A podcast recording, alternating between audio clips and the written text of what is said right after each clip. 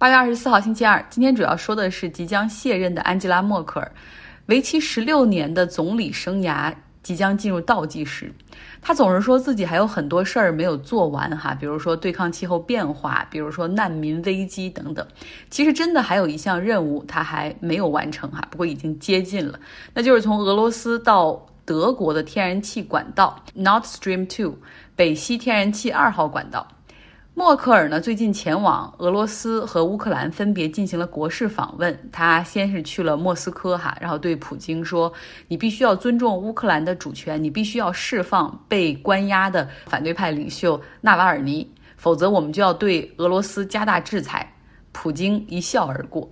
之后呢，默克尔又到了乌克兰，然后乌克兰的总统泽连斯基就跟他说：“你跟普京说什么都是没用的，你现在最应该做的就是终止北溪天然气二号管道的施工建设，否则你就是把德国的能源安全、欧盟的能源安全就交给了俄罗斯，他永远都可以以此威胁德国和欧盟。”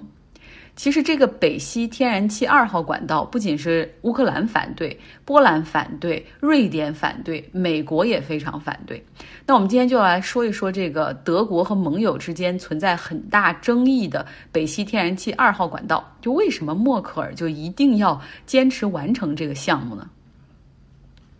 先说一下德国的能源结构哈，百分之三十多是依赖于天然气。呃，用于取暖或者是发电。那其中这天然气的池子中呢，有百分之四十来自于俄罗斯。那目前呢，有这个很多路上的管道，还有一条海上的管道是北溪天然气管道一号，就是从俄罗斯的维堡为起点，穿过波罗的海，一直到德国北部的一个城市。那这条管道是在二零一一年的时候投入使用。正在修建的这条北溪天然气二号管道，完全和一号管道平行，大概有一千二百公里。投入使用之后，它可以使得从俄罗斯到德国所输的这个天然气比过去多一倍。那这个工程也是耗资巨大。大概投入一百一十亿美元，所以并不是一个国家一个公司出资完成的，而他们组成了一个联合体哈。其其中一半的出资来自于俄罗斯国家天然气，那另外一半是由四家欧洲的能源公司来出资，其中包括法国的能源公司 Engine、奥地利的一家、德国的一家以及壳牌石油。那说说反对的声音，美国自始至终就非常反对，已经反对了好多年，而且是那种少有的民主党和共和党都反对的事情。他们认为说，德国如果这样做的话，这能源结构就太依赖于俄罗斯了，以后你怎么跟我们一起制裁俄罗斯？冬天他们给你一段天然气，大冷天的，你们德国人受得了吗？另外一个反对的声音就是乌克兰哈，刚才我们也说了，一方面呢是地缘政治上的考虑，那么现在俄罗斯还侵占着乌克兰的领土，乌克兰指望着欧盟和美国的制裁可以帮他们有朝一日可以夺回克里米亚和东巴斯地区，但另一方面来讲呢，就是经济上的考虑，目前呢主要的陆上天然气管道从俄罗斯到德国都是要过乌克兰的。那乌克兰每年是要收取一定的过路费，大概是二十亿美元一年这样的一个收入。那未来海上的这一条北溪二号修好之后，那不仅少了这一部分钱，而且更没人会在意乌克兰的利益了。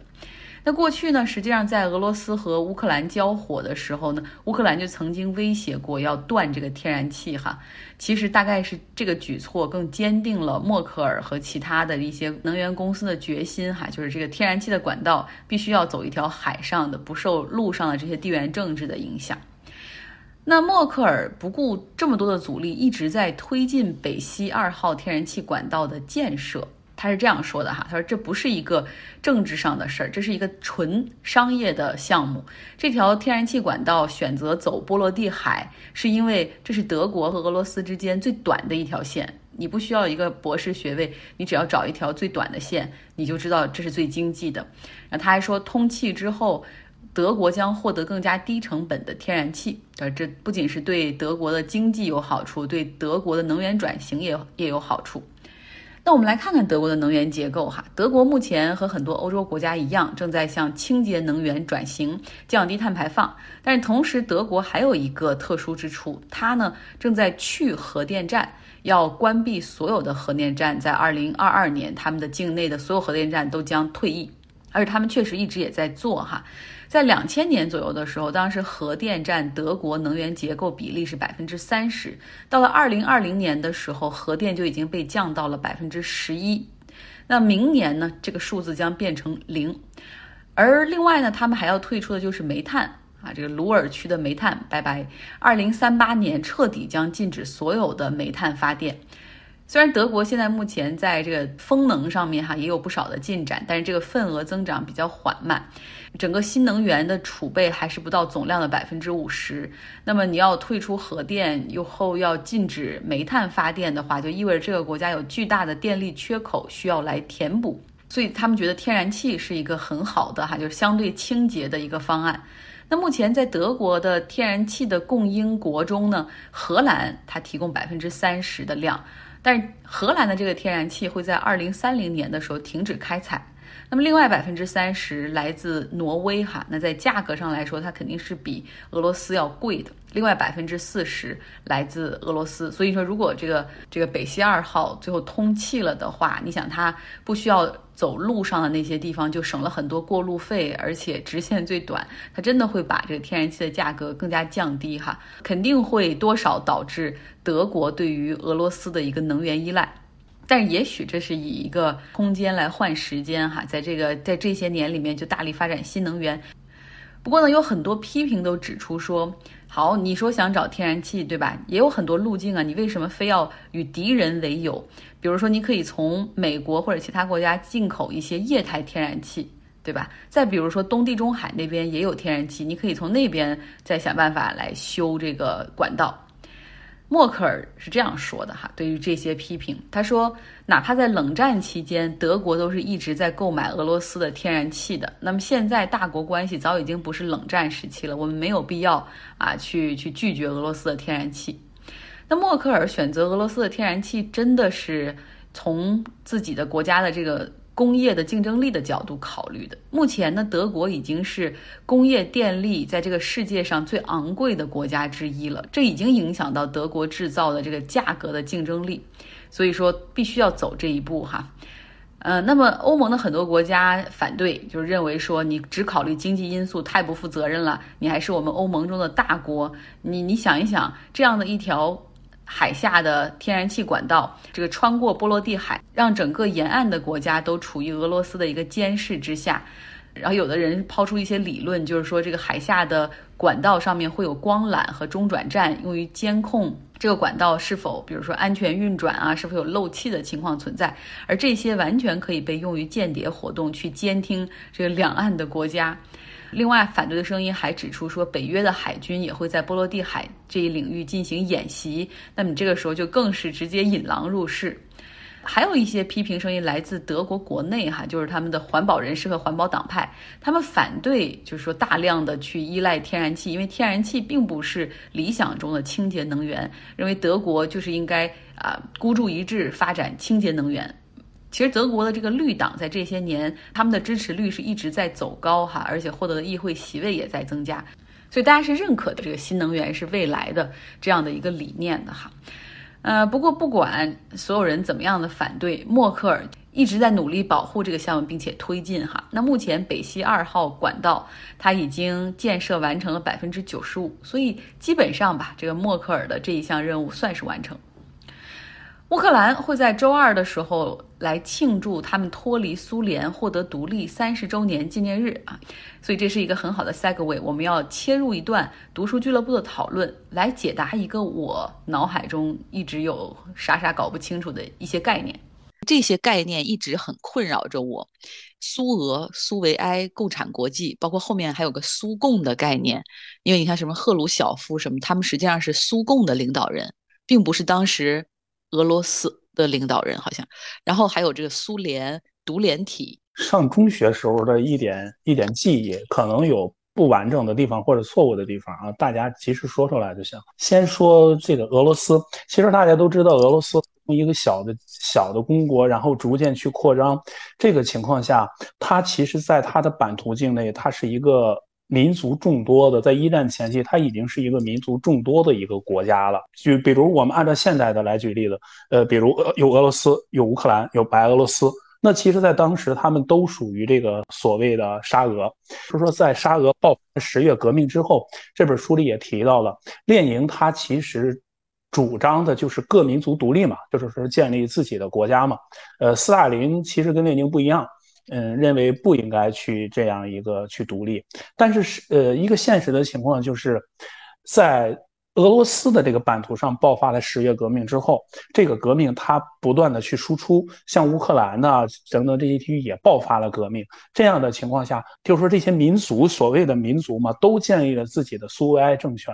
那么在俄罗斯建立的这个苏维埃的政权就是苏呃就是所谓的苏俄。那你像乌克兰它建立的政权，乌克兰的苏维埃呢，那其实它就属于乌克兰的那样一一个国家。那到了后来，为了因为他们的意识形态跟西方是不一样的，那为了能够让自己发展去生存下去，抱团取暖嘛，这样的情况下，苏埃的国家就成立了一个联盟，一个联合体。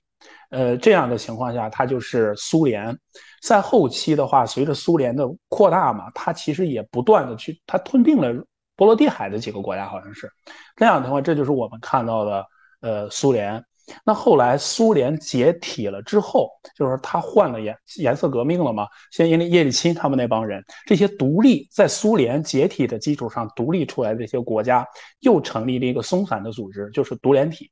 而这个独联体现在其实我们可以看到，它几乎是不存在了，因为随着这个北约的东扩，还有美国的这些想对俄罗斯的打压进行分化瓦解，我们可以看到，像乌克兰呢，这这这基本上就倒向西方了。嗯，那么这样的情况下，嗯，这个独联体也就是说存在的时间其实是很短的。而这个苏维埃，我的理解就是说，当时在布尔什维克这些主义领导下建立的那个政权，那个组织的名称就叫苏维埃。你看，在国内革命战争时期，就是咱们在瑞金那个时候，不是也成立了个中华苏维埃吗？这是一个对政权的一个相对应的称呼。而共产国际要比这几个的历史都早一些，它是在主要在欧洲，为了推进工人运动的发展，还有组织各国的工人运动而成立的这样一个组织，就是共产国际。共产国际它一共是有三次嘛，呃，第一次就是咱那两位祖师爷马克思和恩格斯他们合作去成立的，那个确确实实是推进了工人运动的发展。那欧洲各地。这个掀起了工人运动这个高潮，但是这次高潮被镇压下去了，那么这个第一共产国际就不存在了。后来经过这个恢复和发展，又成立了第二共产国际。而这个第二共产国际之后呢，它的解体是在一战爆发了之后，因为共产国际它是号召欧洲各国的无产阶级去联合起来形成一个统一的组织，但是在一战爆发了之后，各个国家的那个。驻共产国际代表就说：“不行，我们应该爱国，要为自己的国家去效力。”那这样的情况下，赞同列宁这个主张的也就非常少了。这样的情况下，第二共产国际就解体了。但是到后来，这个呃苏俄，也就是说列宁他们建立了这个建立了布尔什维克政权之后，他又想着去推动共产国际运动的去发展。这样的情况下，就成立了这个第三共产国际。你包括中国共产党的这个建立，其实也就是在。第三国际的支持下去建立的，当然你看到他的那种输出，也包括帮助孙中山改组国民党，然后去让中国在广东组织北伐军，然后完成中国的统一嘛，这是第三共产国际做的事情。但是第三共产国际的解体，就是因为二战，二战爆发的时候，后来各国形成了这个反法西斯同盟的战线，这样的情况下，那么也就是说，社会主义和资本主义国家一些利益相同的已经手拉了手了，这样的情况下，第三共产国际也就去解散了。好，结尾来说一下，美国的 FDA 食品药品监督局今天正式批准了辉瑞 COVID-19 疫苗上市，适用于十六岁以上的人群接种。这个批准相当于是给大学、医院、政府部门一些企业哈，那些本来他们就准备要求强制员工必须要接种，或者学生必须要接种，给这些。想要出台的政策扫清了障碍，那果然这个政策 FDA 批准上市不到一个小时之后，你就看到很多机构都已经在响应。美国国防部、纽约市的这个学校系统、纽约州立大学系统，还有药店 CVS，他们都发布声明说，要求员工现在这个既然已经正式彻底批准了，那么要求员工必须接种。过去呢，像辉瑞、强生、Moderna 他们的疫苗被批准上市，实际上是 FDA 启用的紧急情况下的一个使用权。那么现在呢，辉瑞是这几家疫苗公司中第一个拿到正式授权上市的疫苗。那么值得注意的是。这个紧急使用情况下批准的，其实已经允许对十二岁到十五岁的孩子来接种这个疫苗了。但是现在因为数据比较有限，哈，这个十二到十五岁这个年龄段还没有被正式批准。再多说一下这三款疫苗，强生呢是只需要打一针的这个疫苗，就比较简单嘛，但是有效率就只有百分之七十五。另外两个都是 mRNA 的疫苗，它们的有效率在百分之九十五以上，要打。而且要打两针哈，当时在最开始开始打疫苗的时候，很多人为了方便，然后很多人着急注射，因为 Moderna 尤其是辉瑞哈都要排队等很长时间，所以有些人就觉得有什么我就先打什么。我有两个朋友都是接种了强生，然后现在面对 Delta 病毒，他们都感觉到很不安全，后悔自己当时就图个省事儿。那么现在呢，看起来这个 mRNA 的疫苗它有效率要更高一点，面对变异病毒哈，它的保护也会更强一点。但是强生呢，它属于是病毒载体疫苗，也就是用的灭活的技术，这个有效率就就是这样的一个情况。现在问题就来了哈，我对于我这些打强生的朋友，他们就说，那我们还需要打一个 booster，就是再搞一个加强针哈。我是继续接种强生来加强，还是我需要再打一种 mRNA 的疫苗呢？那现在其实因为数据比较有限，还没有特别好的说明哈。FDA 和 CDC 这些联邦机构都没有做出建议。那，但是呢，各个州已经开始在采取行动了。像加州，我们这个郡，他建议就是说，呃，所有打了强生疫苗的人都必须赶紧打一针加强的 mRNA 疫苗作为补充。好了，今天的节目就是这样，希望你有一个愉快的周二。